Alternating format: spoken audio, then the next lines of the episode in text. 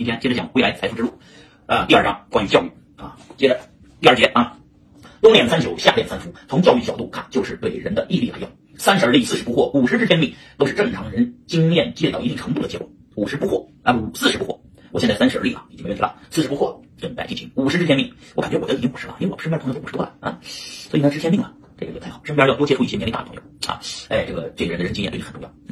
好，如果一个人比其他同龄人的经验获取之高，当然成功的概率之高。穷人的孩子早当家，就是经历过世事艰难，早成熟于同龄人而带来的成功。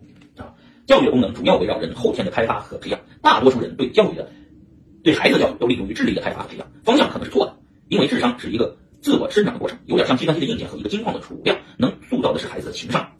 哎，学前、小学、初中、高中、大学五个阶段都是有明显的不同的教育特征的。咱们先说小学前的孩子，中心工作就是玩，玩就是孩子天性，只要不伤害自己的身体，不对财务造成重大损失，就可以放开玩。只有在玩的过程中，才能激发孩子潜力，拔苗助长。对孩子过早的进行学校式的教育，背多少唐诗宋词，记多少英文单词都是没有意义的。不动手就不会多动脑，只有让孩子放手玩，才有多动手的机会，才会使大脑处于经常接受刺激的状态。哎呀，这个说的太高了，因为我孩子现在就这样，每天接他们放学，放学我就让他们玩俩小时在学校啊，随便玩，像儿童玩啊，跟你那帮朋友玩啊，就玩着玩着玩着就就是他不动，动起来他就没有这个这个脑子动变，就是他动手就动脑啊。好，知之者不如好之者啊，好之者不如乐之者啊，就是说。要有快乐的学习，就像我现在爱学习啊，我就爱学习。其实我坏老师，但是我爱学习，我爱钻研这些东西啊。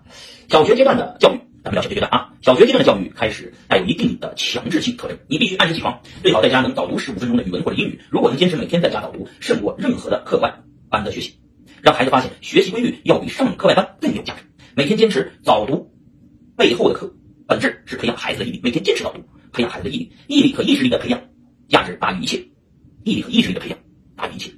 嗯，有道理。小学阶段啊，学前放开玩也是让孩子自由发挥的机会，无形中培养的也是毅力。嗯，好，然后初中。初中阶段的显著特征就是情感的教育培养。一个人有丰富的情感，真善美的思想境界是以贯穿一生的经历。初中阶段的青春期特征十分明显，情感教育是重中之重，情和性是联系在一起的，一个硬币的两面。人们常说性情中人，就是指这个道理。性是天生的，情是后天培养的。初中面临人生价值观初步形成的时期，孩子们的七情六欲逐步生成。情感教育的核心价值是是非教育，什么是对的，什么是错的，必须旗帜鲜明，甄别清楚。嗯，初中得注意这方面，孩子青春期了啊。同情弱者是一个孩子建立的是非观的基础表现，也是一个社会文明的刻度。如果一个人对弱者没有恻隐之心，别的都无从谈起啊。所有的文明刻度都是以对弱势弱者的态度为尺度的。就是我们家老大现在就关注，哎，我们捐的口罩捐到哪儿了呀？啊，你你还有没有了？再往咱们老家捐一下，那就关注。二老三就是幼儿园，就是小学，他还不想关注这些东西，还没到我老大这个年龄段。嗯，现实中有的人见到了权贵豪门，男人腿软，女人心软啊，通宵是非，敢于为弱者说话，当当是一个优秀人才不可缺少的素质。青春期孩子的身心发育变化很大，情感教育另一个很重要的内容是让孩子学会控制自己的情感，把充沛的精力投入到学习中去。控制力是毅力的重要表现。到了初中，有道理啊。接着讲高中。高中阶段的教育培养特征是理想教育。理想，谈到理想教育，大多数人马上想到的是孩子树立一个远大目标，做一个科学家或者企业家，成为马云、刘强东。算了，刘强东就算了，妈了逼的，是吧？成为这样的人，其实都不算是理想教育。高中阶段的身心由少年时期向青年过渡，已经初步具备了成年人的心智，是人生经历的巅峰时刻。未来之门刚刚打开，即将迈入社会。理想教育的核心就是为人生可能实现的目标制定脚踏实地的行动方案。高中阶段很重要，要树立理想，所以让他打开眼界，看看世界什么样的，别那个没有目标啊！千里之行，始于足下，切记好高骛远啊！身高一米六零，非要和姚明比打篮球就没有意义了。姚明八十岁，你都未必能赢他啊！一个十八岁的少年，开口就要在人生的财富上超越马云，也是一种奢望。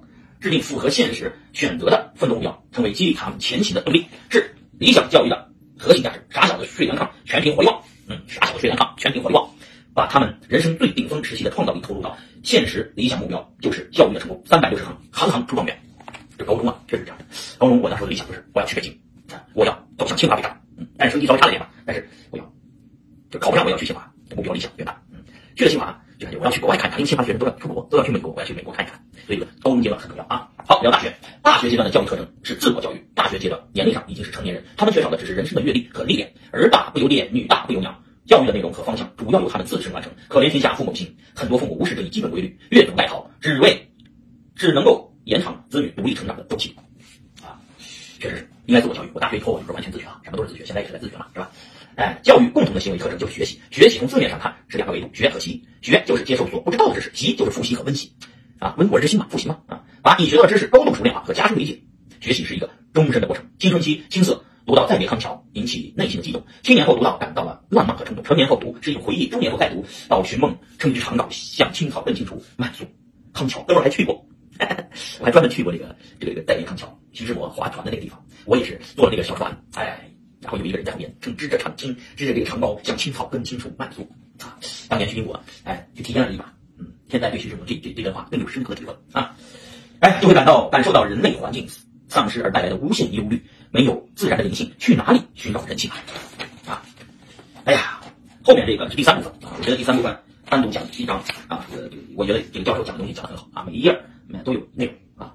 好，先聊到这儿，我们下一期讲学习的四个阶段方法和地点。